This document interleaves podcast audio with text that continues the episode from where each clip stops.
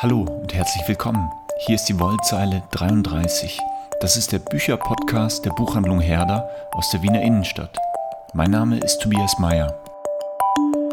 Heute gibt es eine Special Edition dieses Podcasts in Kooperation mit der Poetikdozentur Literatur und Religion, die an der Uni Wien angesiedelt ist, ist die Schriftstellerin Nora Busson zu Gast, die einen Essay aus ihrem neuen Buch lesen wird, nämlich den Text Vom Trost der Wolken. Vor mir liegt ein kleines zitronengelbes Taschenbuch im wunderbar zeitlosen und minimalistischen Design der Edition Surkamp. Das Buch heißt Auch morgen und versammelt politische Texte. Die Autorin ist Nora Busson und mit ihr spreche ich heute. Liebe Nora Busson, herzlich willkommen. Hallo, guten Tag. Nora Busson hätte eigentlich schon letztes Jahr nach Wien kommen sollen und wollen, um hier eine Poetikvorlesung an der Uni Wien zu halten. Das wurde leider von den Umständen der Pandemie verhindert, aber glücklicherweise können wir das heute mit einer Schalte nach Berlin ein bisschen nachholen. Frau Busson, Sie leben in der deutschen Hauptstadt im Epizentrum des derzeitigen Bundestagswahlkampfs, kann man vielleicht sagen. Sie sind aber Schriftstellerin. Sie sind vor allem mit Romanen, auch mit Gedichtbänden in die literarische Öffentlichkeit getreten. Jetzt aber haben Sie gerade ein Buch mit politischen Texten veröffentlicht. Deshalb möchte ich zu Beginn fragen, wie stehen Sie als Schriftstellerin zu dem Verhältnis Literatur und Politik? Das heißt, wie politisch kann, soll, darf Literatur eigentlich sein? Ich finde, darauf gibt es unterschiedliche Antworten, ähm, die ich eigentlich, ähm, den, denen ich was abgewinnen kann. Ich persönlich habe immer ein politisches Interesse.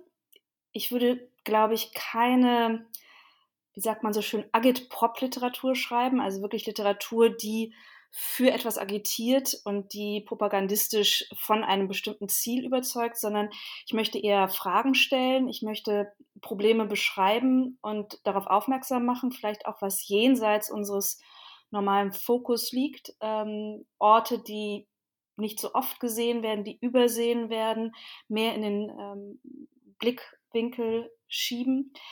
Äh, das Verhältnis von Literatur und Politik hat sich für mich aber auch in den letzten Jahren ein bisschen gewandelt, ganz einfach äh, aufgrund der politischen Situation. Also mit dem Brexit, mit der Wahl Donald Trumps wurde das Politische für mich immer wichtiger. Und so stellt sich die Frage für mich, wie ich diese beiden Formen des Lebens, des ähm, Weltverständnisses und auch der Einmischung äh, für mich ordne. Und aktuell schreibe ich wieder ein Buch, in dem es zunehmend um politische, ja, politische Persönlichkeiten geht. Es ist auch ein Sachbuch, äh, sodass das zumindest im Moment sehr im Fokus meines Interesses liegt. Das bedeutet aber nicht, dass ich nicht danach wieder zum Roman zurückkehre.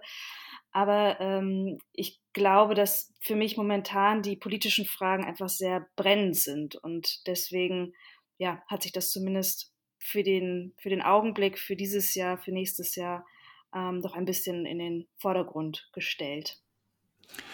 Und dass Sie sich so politischen Themen zuwenden, ähm, ähm, also ist, würden Sie sagen, es ist eine, eine Zweiteilung, das ist sozusagen das eine Feld, auf dem Sie sich bewegen und das andere ist das eher literarische Schaffen oder ähm, gibt es Schnittmengen oder ist das doch alles irgendwie eines? Ich würde es schon unterscheiden. Also beispielsweise das ähm, Sachbuch ist für mich etwas, was sicherlich mit literarischen Elementen arbeitet, aber in dem es mir wirklich primär um politische Fragen geht, um denen es mir nur sekundär um ästhetische Fragen geht. In meiner sonstigen Arbeit verbindet sich das politische und die politischen Fragen, die politischen Beobachtungen sehr viel mehr auch mit ästhetischen und auch mit, ähm, ja, wirklich mit, mit Figurengeschichten, die erzählt werden. Und das bleibt für mich das absolut Wichtigste und ich glaube auch das langfristigste und das nachhaltigste, wie man über Politik schreiben kann. In den politischen Texten, die jetzt erschienen sind, ähm, bin ich so ein bisschen auf dem Grad dazwischen. Das heißt, ich nähere, nähere mich in Reportagen unterschiedlichen ähm, politischen Themen, unterschiedlichen Figuren, unterschiedlichen, ja, auch Konflikt- und Krisensituationen. Und entferne mich dadurch natürlich vom, vom rein literarischen Schreiben. Es ist nicht fiktional. Es hat natürlich auch ein Ich und dieses Ich ist in diesem Fall mehr oder weniger identisch mit mir, was mit einem literarischen Ich nicht zu verwechseln ist. In Roman oder Gedichtbänden gibt es auch immer wieder ein Ich. Das ist aber nicht mit mir eins zu eins zu setzen. Ähm, und ich glaube, dass man einfach in diesen unterschiedlich, auf diesen unter, durch diese unterschiedlichen Spielarten ähm, die Möglichkeit des Sehens unserer Gesellschaft wirklich auffächern kann. Und in einem stärker journalistischen Erzählen, in einem stärker ja, reportagehaften und essayistischen Erzählen rückt die Realität nochmal ja, unabdingbarer in den Mittelpunkt. Ähm, das heißt, es hat den Vorteil, ich habe das schon einmal gemacht, als ich mich über das Rotlichtmilieu, als ich über das Rotlichtmilieu geschrieben habe, da war es mir einfach wichtig, klar zu machen, dass sie ist keine Fiktion. Das ist das, was tagtäglich passiert in unserem Land, bei uns um der Ecke, um die Ecke. Es ist etwas, was ich nicht durch irgendeine Fiktion verklären oder über, überziehen möchte, sondern wo mir wirklich das Realistische sehr, sehr wichtig war. In meinen Roman geht es umgekehrt ähm, darum, schon durchaus gesellschaftliche und politische Konflikte und Fragen in den Mittelpunkt zu stellen, sie aber immer rückzubinden an einzelne Figuren, an Protagonisten und Protagonistinnen und durch diese Figuren ähm, zu zeigen, dass die großen Fragen sich durchaus auch spiegeln in kleinen Fragen, mit denen wir konfrontiert sind und die wir durchleben und durchleiden. Ähm, und ich glaube, beide, beide Varianten haben ihre je eigene Berechtigung. Wie ich schon sagte, ich glaube, das Einzige, was, wo ich immer so ein bisschen äh, Bauchschmerzen bekomme, ist dann wirklich so äh, agitationsmäßige, sehr vereinfachende ähm, Literatur, die ja, die eigentlich schon mit dem Vorschlaghammer die äh, Lösung des Rätsels mit, mit sich bringt. Und das ist mir etwas zu plakativ und zu platt. Und ich glaube eigentlich auch nicht, dass das wirklich dazu beiträgt, dass Menschen politischer denken, sondern es ist, es ist ideologisch. Man kann eine Ideologie immer nachplappern und ähm, sich auf der Seite des Richtigen wähnen. Das ist immer für mich nicht so der Schritt, der besonders reizvoll ist und den ich meinen Leserinnen und Lesern zumuten möchte. Ja, den Eindruck äh, hatte ich auch bei, bei diesem Buch, bei diesen Texten, dass sie, ähm, also sie, sie behandeln ja eine ganze Reihe von ähm, oder berühren eine ganze Reihe von sozialpolitischen Themen, ähm, Verbrechen gegen die Menschlichkeit, Rassismus, Migration. Es geht um Utopien, um die ähm, Voraussetzungen friedlichen Zusammenlebens, um das Altwerden, um Europa, und so weiter. Ähm, und dass sie da sozusagen nicht versuchen, die Lösungen zu ähm, zeigen oder aufzuzeigen, sondern eher die Ambivalenz, die Komplexität der Urteilsfindung auf all diesen Feldern ähm, zu zeigen. Vielleicht ist das so in dem Sinne ja, das ist zumindest das, was ich versuche. Und ich glaube, das ist, oder mir zumindest ist es sehr wichtig, gerade Ambivalenzen zu beschreiben und zuzulassen. Denn ich beobachte in der aktuellen gesellschaftlichen Diskussion, dass es eine gewisse Angst vor Ambivalenzen oder eine Ambiguitätsintoleranz, könnte man es auch nennen, gibt und dass die durchaus zunimmt. Und das halte ich für gesellschaftlich sehr bedenklich. Denn wenn jeder und jede meint, auf der richtigen Seite zu stehen und dementsprechend Menschen, deren Meinungen etwas abweichen, äh, zu verteufeln, dann ist das keine gesamtheitliche Gesellschaft mehr. Dann zerbrechen wir immer weiter in Kleinstgruppen, in ähm, kleine, mit sich selbst zufriedene Gruppenblasen.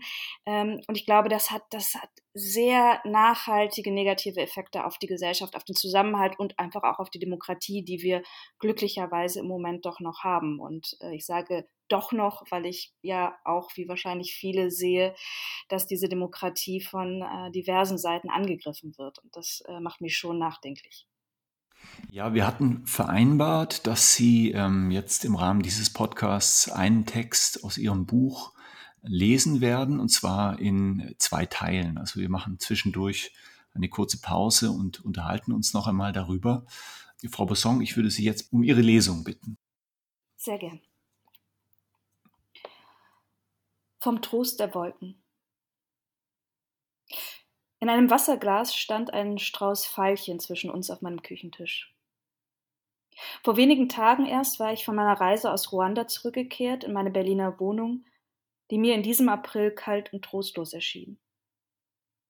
Der Redakteur eines katholischen Magazins saß mir gegenüber und befragte mich freundlich zu Glauben und Zweifeln, zu den beiden Päpsten, die sich die Gartenwege hinter dem Petersdom teilten, und je länger er redete, desto heftiger widersprach ich ihm. Doch anstatt mich dadurch zu befreien, fühlte ich mich nur tiefer in eine nicht zu besänftigende, vollkommene Trostlosigkeit gleiten. Ich starrte vor mich hin, antwortete etwas, sah zu dem netten Redakteur auf und wollte wenigstens ihm zuliebe etwas Versöhnliches sagen, aber es gelang nicht. Es war nur ein einziger Gedanke in meinem Kopf. Ich kann an das alles nicht mehr glauben.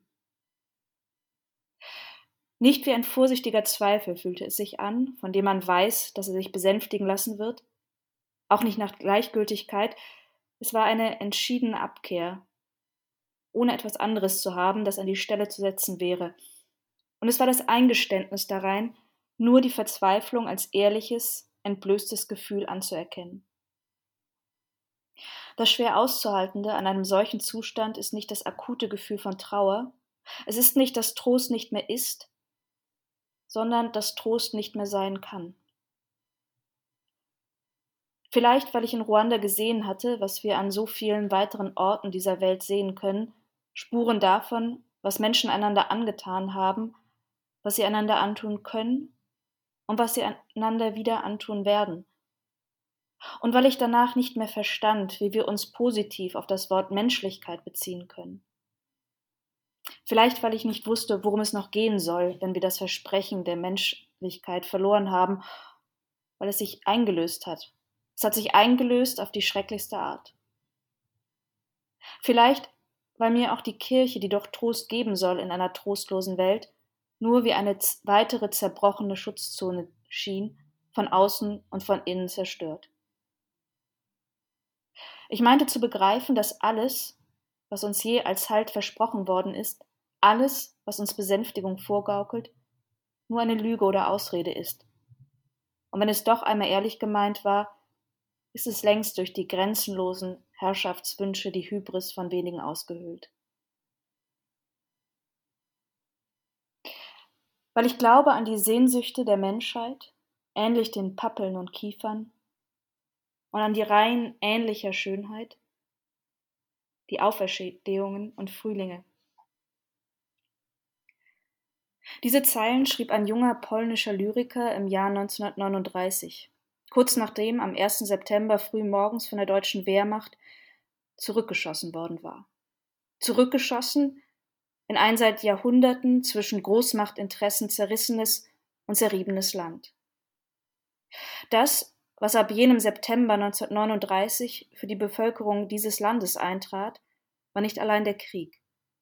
Es war Zwangsarbeit in Fabriken und Steinbrüchen, Rassentrennung in den Trams und an öffentlichen Plätzen, es war das Verbot der polnischen Sprache, es waren Schüsse im Ghetto und schließlich war es das Rattern vorbeifahrender Güterzüge in der Nacht, die ab 1942 von weit her Richtung Krakau fuhren. Genauer gesagt, in einen kleinen Ort etwa 50 Kilometer westlich davon. Aus Wierschim, Auschwitz. Jener Ort, der unsere, unser Reden über Menschlichkeit, gar ein poetisches Reden, zunichte machen wird. Geschaffen in Schmerz und Angst, fügte der Autor 1940 als Notiz zu seinen Gedichten hinzu, geschaffen im ständigen Zweifel, dass das Unwahrheit ist, Trug und Belustigung, Reimspiel und nichts weiter. Aber irgendeine Kraft sagte, doch, das ist die Wahrheit. Vielleicht keine Wahrheit der Welt, aber deine Wahrheit. So eine Wahrheit hast du gewählt und so hast du die Dinge gesehen. Kann Poesie etwas ausrichten gegen die Unzumutbarkeit der Welt? Kann sie uns Schutz, Glaube oder Hilfe zum Glauben sein? Oder, wie es der Autor nennt, eine Wahrheit? Oder ist all das im Angesicht eines beginnenden Weltkriegs albern, geradezu unangemessen, muss die menschliche Fähigkeit, Sinn zu stiften in der Sprache, einen metaphysischen Raum zu öffnen durch Metrik und Melodie, vor der Realität der Gewalt kapitulieren? Vielleicht aber wird es albern erst dadurch, dass wir die Überlegenheit des Krieges gegenüber anderen Formen des menschlichen Handelns anerkennen, ihm somit zusprechen. Ich will nicht so naiv sein, die unzweifelhafte physische Zerstörungskraft der Gewalt zu relativieren. Ich will nur darauf hinweisen, dass unsere Fähigkeit, Sinn zu finden oder zu geben, durch physische Gewalt nicht sofort gebrochen werden muss. Der junge, gerade 20-jährige Mann hielt den Zweifel mit aller Unsicherheit, mit aller möglichen Fehlbarkeit etwas entgegen, das ihm schließlich doch gerechtfertigt schien. Es ist das, was er gewählt hatte, das, was er gesehen hatte. Vielleicht keine Wahrheit der Welt, aber seine eigene Wahrheit. Se mi mi correggerete, wird dieser Mann knapp 40 Jahre später sagen. Als neu gewähltes Oberhaupt der katholischen Kirche zeigt er sich auf dem Balkon des Petersdoms und forderte die auf dem Platz versammelten Gläubigen auf. Wenn ich mich irre, werdet ihr mich korrigieren. Es ging, so scheint es, lediglich um die italienische Sprache, la vostra, la nostra lingua, eure, unsere Sprache, wie sich Johannes Paul II. sogleich verbesserte, der erste nicht-italienische Papst seit Jahrhunderten. Und es ging doch um sehr viel mehr, denn die Sprache ist es, in der wir irren und Wahrheit finden, in der wir anklagen und um Verzeihung bitten. Wenn ich mich irre, korrigiert mich. Es ist ein Satz, der das Unfehlbarkeitsdogma wieder auf ein menschenmögliches Maß setzt, die Gemeinschaft der Christen auffordert, ihn dort oben nicht allein zu lassen. Es ist ein Satz von jemandem gesprochen, der selbst gesehen hat, was geschah, als Menschen idolisiert worden und welche Verwüstung, welche Schrecken dies nach sich zog. Männer, Frauen und Kinder schreien zu uns auf aus den Tiefen des Grolls, das sie erfahren mussten. Wie sollten wir ihren Aufschrei nicht hören? Niemand kann das, was damals geschah, vergessen oder ignorieren. Niemand kann die Ausmaße dieser Tragödie schmälern, sagte er im März 2000 in Yad Vashem. Johannes Paul II. war nicht nur ein polnischer Papst, er war Katholik in jener Diözese, in deren Gebiet das Lager Auschwitz lag. Er war ein junger Mann, der in unmittelbarer Nähe zum Vernichtungslager erwachsen wurde, der so nah an dem aufwuchs, was wir als Hölle überhaupt nur verstehen können und für das es keine Worte gibt, die stark genug wären, um die grauenhafte Tragödie der Shoah zu beklagen. Meine eigenen, persönlichen Erinnerungen, sagte der Papst an diesem Märztag in Jerusalem, betreffen all die Ereignisse, die sich damals zugetragen haben, als die Nazis Polen während des Krieges okkupierten. Ich erinnere mich an meine jüdischen Freunde und Nachbarn. Manche von ihnen kamen um, andere haben überlebt. Ich begreife nicht, schrieb der Lyriker Tadeusz Roszewicz, dass Lyrik fortbesteht, obwohl der Mensch, der diese Lyrik als Zeichensprache, die das Unsagbare aussagen soll, ins Leben rief, tot ist. Grund und Antrieb für meine Lyrik ist der Hass gegen Lyrik. Ich rebelliere dagegen, dass sie das Ende der Welt überlebt hat.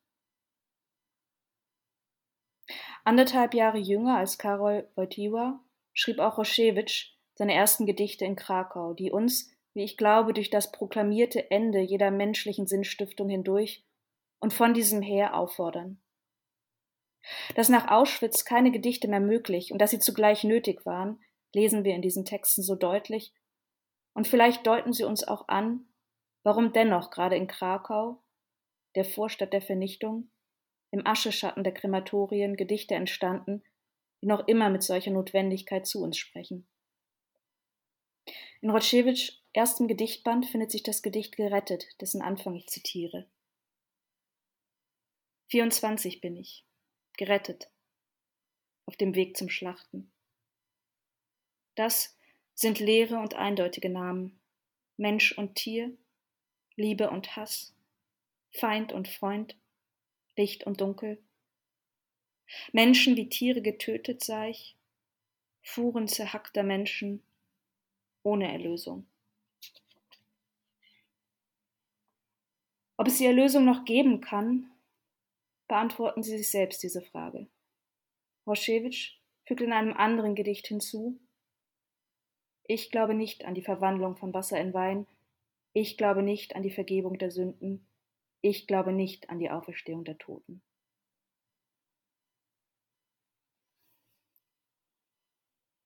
Als Ereignis ohne Zeugen hat Maurice Blanchot die Shoah einmal bezeichnet. Von Paul Celan kennen wir die Zeilen aus dem Gedicht Aschenglorie.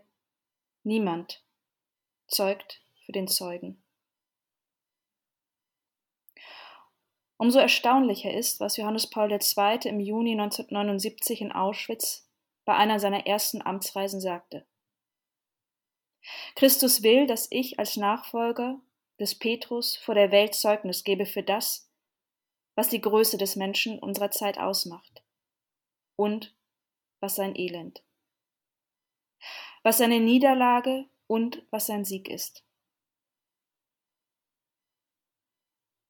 Der Papst versprach hier nicht weniger, so jedenfalls lese ich es, als den universalen Sendungsauftrag Christi an seine Jünger für sich zu wiederholen und auf eben jenes Ereignis ohne Zeugen auszuweiten.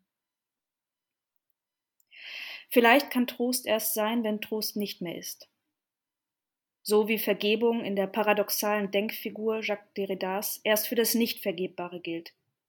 Denn das Verzeihliche bedarf nicht des Pardonné. Vielleicht mag man jene Zeugenschaft als Anmaßung empfinden, die Zeugenschaft des Oberhaupts der Katholiken an dieser Stätte.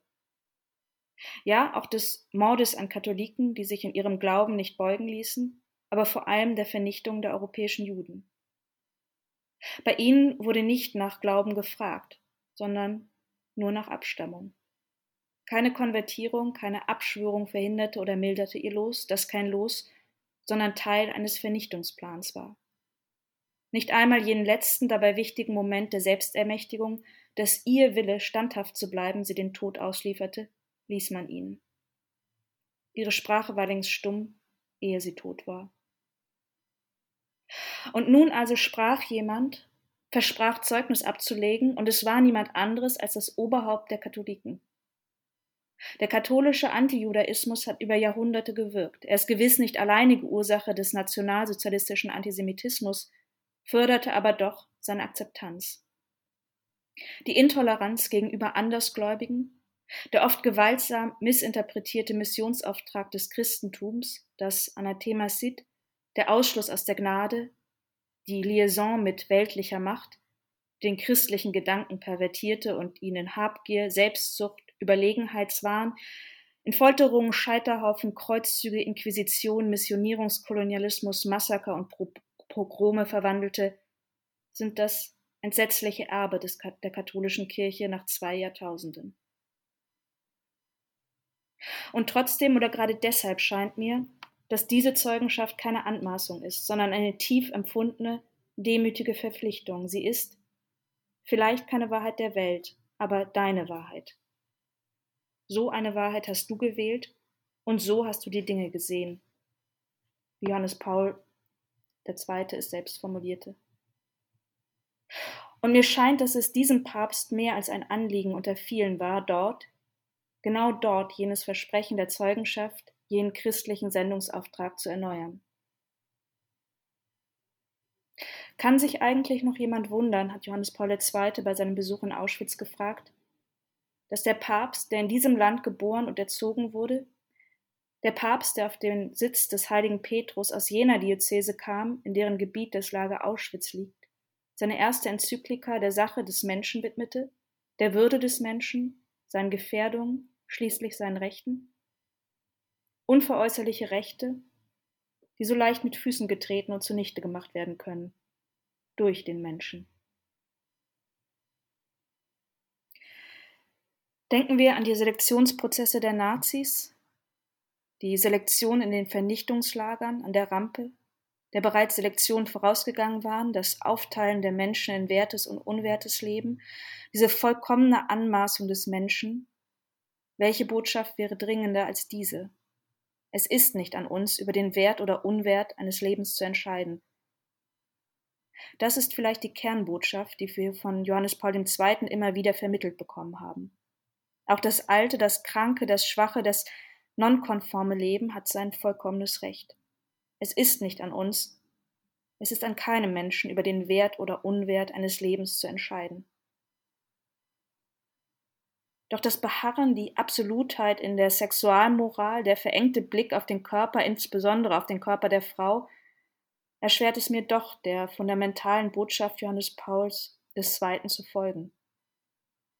Wer in einer Welt, in der Vergewaltigung als Kriegswaffe eingesetzt wird, das ausnahmslose Verbot von Abtreibung unhinterfragt lässt, wer meint, in eben dieser Welt, in der Menschen nach wie vor an der Krankheit AIDS auf erbärmlichste Weise sterben, wer hier meint, das Leben sei zu schützen durch ein Verbot von Kondomen, ist nicht entweltlicht, sondern weltfremd und weltvergessen.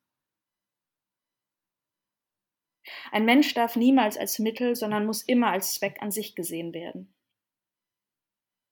Mehr als Zynismus trifft es wohl das Wort Unkenntnis. Unkenntnis des weiblichen Körpers und dessen, was Empfängnis jenseits theologischer Metaphern bedeutet. Vom Körper der Frau weiß die Kurie, diese Clique alter Herren, weniger als vom Heiligen Geist, und allen, die mehr davon wissen, verweigert sie nach wie vor die gleichberechtigte Mitsprache.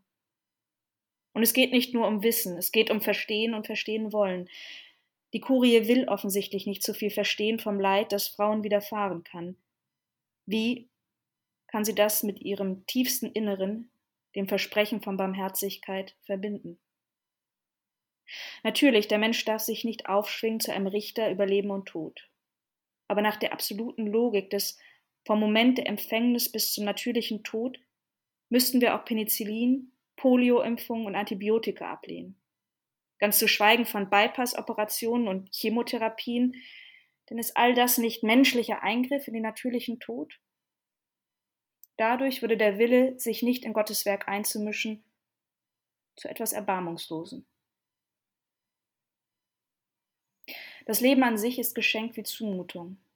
Und was ist höher zu werten, die Würde des Menschen oder sein biologisches Leben? Diese Frage haben wir uns zuletzt so konkret wie lange nicht mehr während der Pandemie stellen müssen, und es gibt, so glaube ich jedenfalls, keine eindeutige Antwort darauf, keine Antwort, die sagt, dieses und deshalb jenes nicht, oder die sagt, jenes, deshalb kann es dieses nicht sein. Das deutsche Grundgesetz entscheidet sich für die Würde des Menschen als Erstgenanntes. Dieses unantastbar. Sie gilt diesem Text als ein Unhintergehbares. Denn was wäre ein Leben ohne Würde? Ist es nicht eben das, was die Nazis jenen Menschen zuwiesen, die sie als unwert bezeichneten? Es ging um ihre Vernichtung, aber es ging auch darum, diese Leben als so niedrig zu erachten, dass nicht einmal ihr Tod noch einen Wert hatte, dass es nicht mehr als ein reiner, nackter biologischer Prozess war. Es ist die Würde des Menschen, die es zu wahren gilt, und es ist Aufgabe der Kirche, Leid nicht zu vermehren. Es ist sogar ihr Fundament. Erst auf dieser Grundlage kann sie überhaupt wirken. Dafür muss sie endlich, und sie kann es, wenn sie denn tatsächlich will, von ihrer tief verwurzelten Misogynie ablassen. Ein reiner Männerbund ohne eine Maria hätte niemals das Wunder der Menschwerdung Gottes vollbracht. Gott ist allmächtig, aber ohne Maria wäre selbst er nicht als Mensch geboren worden, Gerne darf die Kurie über die weibliche Fähigkeit des Gebärens staunen, aber sie darf dort nicht verharren und die Frau zu einem biologischen Gefäß degradieren, denn jeder Mensch ist ein Wert an sich. Soweit erstmal. Ja, vielen Dank. Vom Trost der Wolken ist Ihr Text überschrieben. Sie haben mehrfach die Frage gestellt, wie kann eigentlich Trost, also kann es Trost noch geben, wenn die Ressourcen des Trostes an ein Ende gekommen sind? Also äh, kann es Trost noch geben, wenn Trost eigentlich nicht mehr sein kann? Eine ähnliche Frage hat sich auch der 1996 verstorbene deutsche Philosoph Hans Blumenberg in seiner Anthropologie, gestellt. Er spricht davon, der Mensch ist zugleich trostbedürftig, zu innerst trostbedürftig, aber eben zugleich absolut untröstlich. Die Trostbedürftigkeit entspringt aus existenziellen Problemen, auf die es keine Antwort gibt. Sterblichkeit, unverschuldetes Leid, Vergänglichkeit und Endlichkeit der Welt und eben auch die, ja, die Abgründe der Geschichte, auf die sie ähm, eingegangen sind. Also der Mensch steht untröstlich vor diesem Horizont. Dennoch ist er auf der Suche nach Trostressourcen. Ähm, jetzt würde ich Sie fragen, also vermutlich ist Religion eine der stärksten Ressourcen solchen Trostes, aber ist vielleicht die Literatur auch so eine Trostressource? Ja, ich glaube, dass ähm, beides Formen sind, uns überhaupt Halt im Leben zu geben, äh, wenn wir ihn am dringendsten brauchen. Also Halt äh, in, im ganz normalen Alltag, den, durch den wir problemlos hindurchgleiten, das ist, das ist einfach. Da können wir uns an irgendeiner Stange in äh, einen Bus festhalten. Äh, sondern genau in den Momenten, in denen wir in existenzielle Not geraten, in denen wir vielleicht einen sehr, sehr schmerzlichen Verlust erlebt haben, in denen wir aber auch mit Leid anderer auf einer existenziellen Ebene konfrontiert wurden, ähm, da lässt uns Literatur nicht ganz allein. Und ich glaube gerade, weil Literatur es auch zulassen kann, dass sie diese Trostlosigkeit zeigt. Und äh, das wäre so ein bisschen mein Weg aus dieser Paradoxie heraus, dass in dem Moment, in dem wir die Momente der absoluten Trostlosigkeit und uneinholbaren Trostlichkeit annehmen und anerkennen, überhaupt erst wieder einen Weg zurück äh, uns schaffen in den Trost hinein. Ich würde aber trotzdem unterscheiden zwischen, zwischen Religion und, und Literatur, denn ich glaube, dass, oder zumindest für mich, ähm, hat Religion nochmal eine, eine tiefere Dimension. Religion verbindet uns äh, mit dem, was wir eigentlich nicht mehr greifen können, während Literatur am Ende mit all ihrer ähm, Wunderkraft und äh, mit, mit ihren sprachlichen wie intellektuellen wie sinnlichen Mitteln uns doch im Hier und Jetzt lässt. Wir wachsen sicherlich durch Kunst und durch Literatur über das Hier und Jetzt hinaus und wir sehen es tiefer, wir können es auf, auf, neue, äh, auf neue Art und Weise erfassen. Aber ich würde dennoch, ähm, ich bin allerdings auch ein religiöser Mensch, äh, ich möchte das, ich, aber gleichzeitig kein missionarischer Mensch. Ich bin äh, da, glaube ich, nicht so die hm. vorbildliche äh, Christin. Also das mit dem Missionieren war nie so mein Ding. Ähm, ich würde es niemandem äh, oktroyieren, aber dennoch erfahre ich in den wirklich schwersten Momenten, dass die Religion mich in äh, Verbindung mit etwas Größerem setzt, was ich nicht mehr fassen kann. Und genau das lässt mich ähm, dann doch mit einem Moment der Heilung zurück. Denn ähm, ja, es ist nicht mehr ich, die, ähm, die in der Welt steht, sondern es ist etwas Größeres, es ist die Welt, äh, der ich mich zuwenden kann und äh, die sich mir zuwendet. Und äh, deswegen ähm, würde ich, würde ich es nicht würde ich es nicht auf, auf eine Stufe stellen, aber es sind beides Möglichkeiten der Trost- und Sinnstiftung und es sind beides Möglichkeiten, die daran aber auch scheitern können. Und die katholische Kirche beispielsweise, darauf bin ich ja auch eingegangen, hat nun aufgrund ihrer ähm, durchaus auch unrühmlichen Geschichte es äh, geschafft, immer wieder nicht, genau nicht Trostspenderin zu sein, weil sie selbst Leid gebracht hat, weil sie dadurch natürlich auch ihre eigene Glaubwürdigkeit äh, untergraben hat. Und äh, wie soll man an so etwas wie Trost und ähm, Heilung glauben, wenn die Institution selbst so oft für das Leid verantwortlich war? Und ich glaube, das ist etwas, ähm, was natürlich bei Literatur nicht vorkommt. Ähm, die Literatur ist keine Institution. Die Literatur ist, äh, äh, ist eine Kunstform und da hat sie es dann doch etwas leichter als ähm, die katholische Kirche, die seit 2000 Jahren besteht. Dieses Thema Trost ist ja eigentlich ähm, auf den ersten Blick, mh, hm, ja, also der Begriff ist erstmal, äh, wirkt ein bisschen äh, altertümlich. Ähm, gleichzeitig äh, meine ich zu beobachten, dass es eigentlich ähm, ein, ein Thema ist, das zum Beispiel in der Gegenwartsliteratur ähm, dann doch äh, immer wieder relativ präsent ist. Also ähm, es gab vor ein paar Jahren ein, ein, ein Buch von Thomas Hettche, das hieß Trost unseren leeren Herzen. Ähm, es gab ein Buch von Clemens Setz mit Erzählungen, das war überschrieben Der Trost runder Dinge. Jetzt gibt es dieses Jahr ein Buch von Hanna Engelmeier, das heißt Trost, vier Übungen. Ähm, und sie ähm, berichten vom Trost der Wolken. Also ist vielleicht diese Trostbedürftigkeit, die existenzielle Suche nach Tröstlichem ein irgendwie besonders gegenwärtiges Thema. Was meinen Sie? Ich glaube, das ist auf der einen Seite ein gegenwärtiges, es ist natürlich immer ein zeitloses Thema, also die Trostbedürftigkeit des Menschen. Ähm, ich würde behaupten, dass äh, die immer da war und dass sie in Krisenzeiten natürlich noch mal stärker sichtbar und spürbar wird. Und ich, ich würde es eher beobachten als ähm, als neuen Mut, sich wieder äh, auch, auch den existenziellen Bedürfnissen zuzuwenden oder den, den ähm, tiefen Bedürfnissen der, der Verletzlichkeit und der, der Schutzlosigkeit, die eines Trostes bedürfen. Und ähm, damit eigentlich eine Abkehr von einer durchoptimierten ähm, ja, Selbstdarstellung oder Fremddarstellung von einem ähm, in Oberflächlichkeit und Ironie oder Sarkasmus festhängenden postmodernen Schreiben hin wieder zu, zu einer gewissen ähm, ja, Tiefe finde ich jetzt fast ein bisschen ungerecht, denn die Postmoderne hat natürlich auch auf ihre Art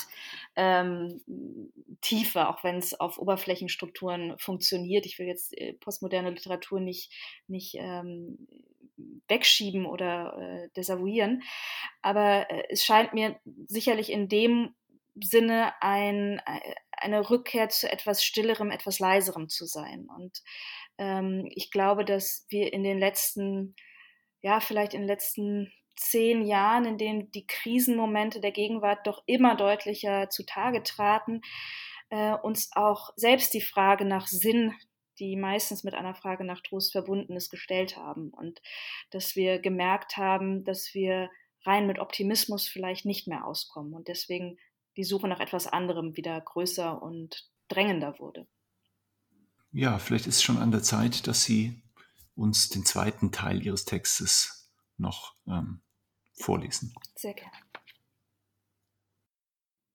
Ich möchte ein anderes Stück recht prosaischer Poesie zitieren. Allgemein wird so ein Text Nachricht genannt, aber es hat für mich doch viel mit Fiktion zu tun, mit dem Wunsch, gerade wollte ich sagen, zu glauben, aber das ist etwas anderes, wenn nicht sein Gegenteil. Es ist der Wunsch, ungenau zu sein und Wesentliches zu übersehen.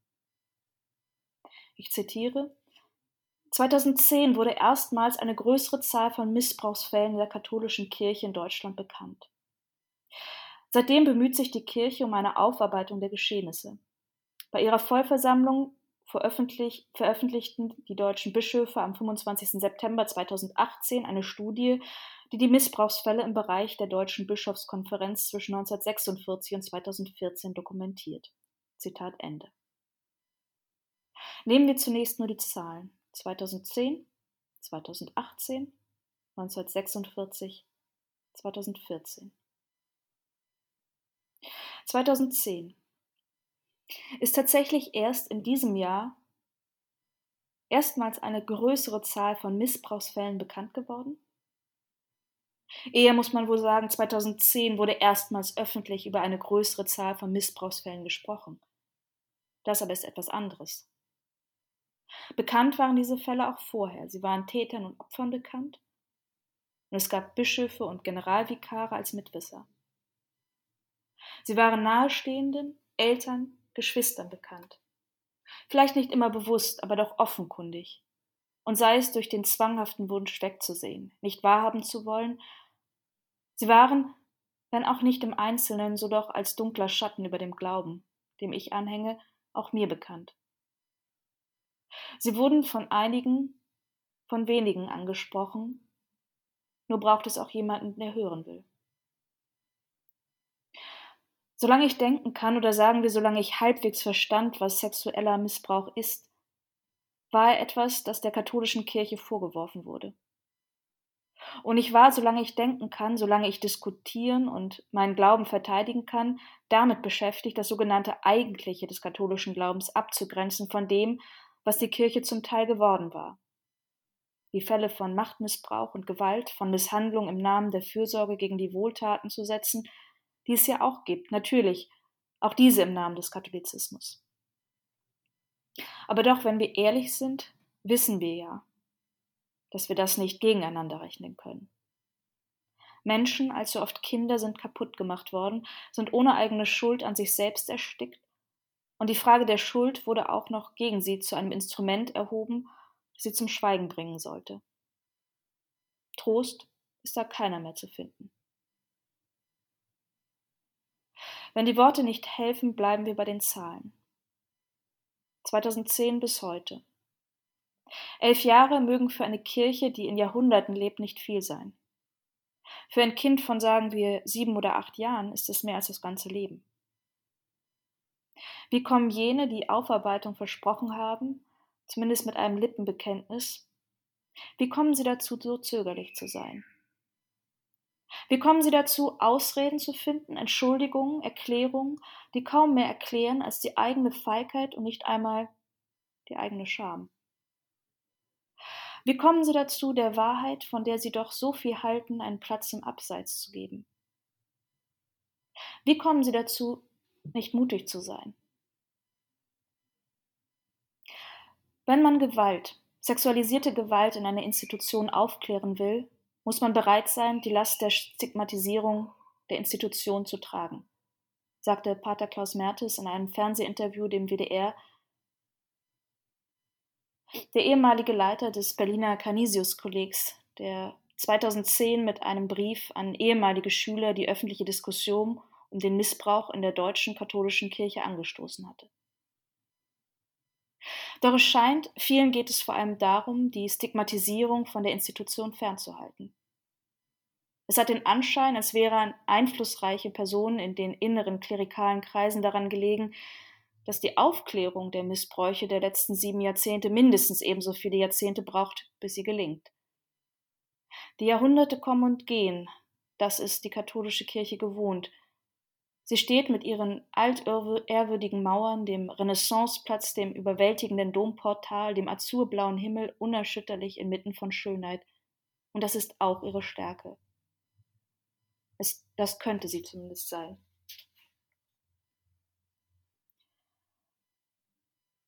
Ich bin geworden wie ein zerbrochenes Gefäß. Ich höre das Zischeln der Menge, Grauen ringsum.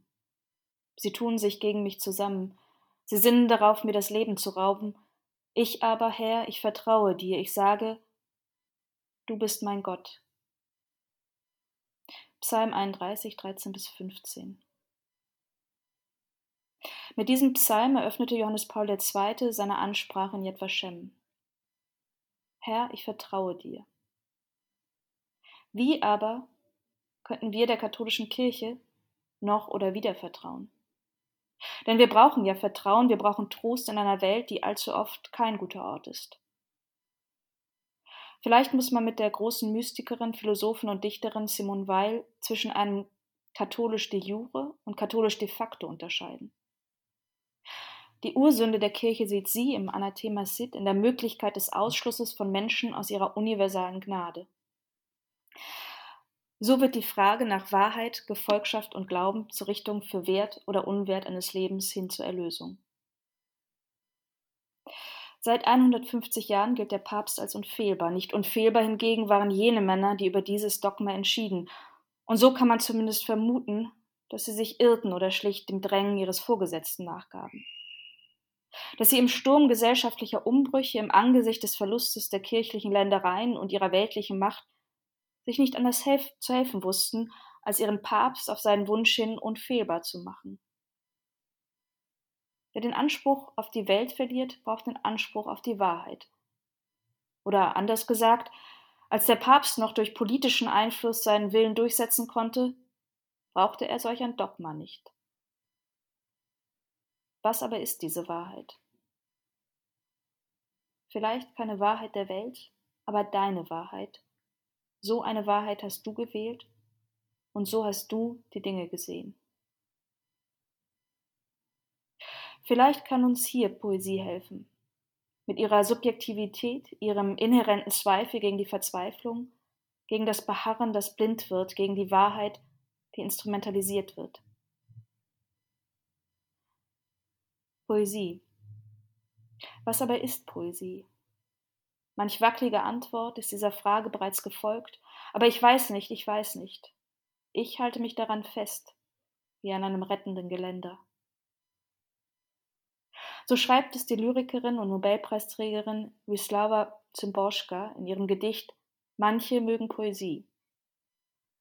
Drei Jahre jünger als Karol Wojtyła erlebte auch sie das Kriegsende in Krakau nahe Oswiecim und der tiefe Glaube, dass die Würde des Lebens zu achten ist, dass das Leben, trotz allem, dennoch triumphiert, spricht aus ihren Gedichten.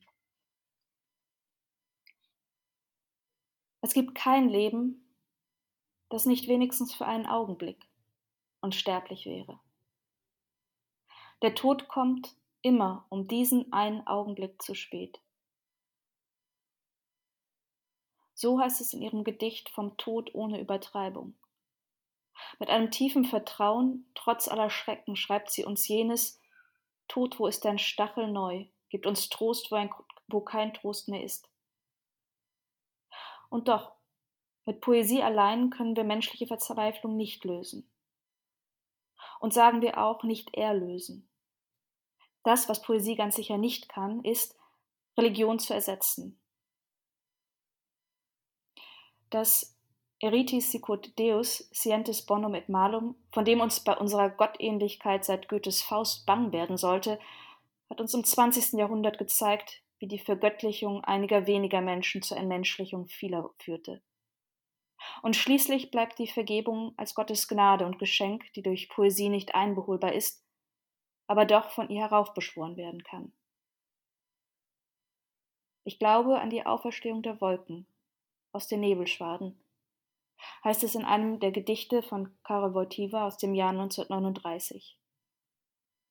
Trost also dennoch, trotz allem, zumindest letzten Endes, zumindest als Latenz am Horizont? Vielleicht war die ganze Zeit möglich. Denn man hat ja geglaubt und an etwas glaubt man auch immer oder wieder, allmählich, mühsam, wie ausgerissenes Unkraut, sogenanntes, in Wahrheit ist es Kraus, Kraut, dessen Nutzen und Schönheit man eine Zeit lang vergaß, vertrocknet und falb, das doch nie in der Wurzel ganz abstarb.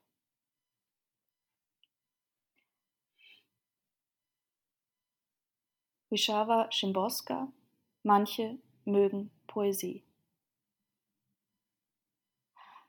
Manche, das heißt nicht alle. Nicht einmal die Mehrheit, sondern die Minderheit. Abgesehen von Schulen, wo man mögen muss, und von den Dichtern selbst, gibt es davon etwa zwei pro tausend. Mögen. Aber man mag ja auch Nudelsuppe mag Komplimente und die Farbe Blau, mag den alten Schal, mag auf dem Sein beharren, mag Hunde streicheln. Poesie. Was aber ist Poesie? Manch wackelige Antwort ist dieser Frage bereits gefolgt. Aber ich weiß nicht, ich weiß nicht. Ich halte mich daran fest, wie an einem rettenden Geländer. Vielen Dank für den sehr eindrücklichen Vortrag. Trost also dennoch, ich zitiere noch einmal eine Stelle, Trost also dennoch trotz allem, zumindest letzten Endes, zumindest als Latenz am Horizont. Liebe Nora Bosson, ich danke Ihnen sehr für den Vortrag und überhaupt dafür, dass Sie sich Zeit genommen haben und dass Sie dabei waren. Herzlichen Dank. Sehr gerne. Ich danke Ihnen. Ich nenne nochmal das Buch der Titel ist Auch morgen politische Texte. Dort ist auch der Text vom Trost der Wolken enthalten, erschienen in der Edition Surkamp 2021, 194 Seiten.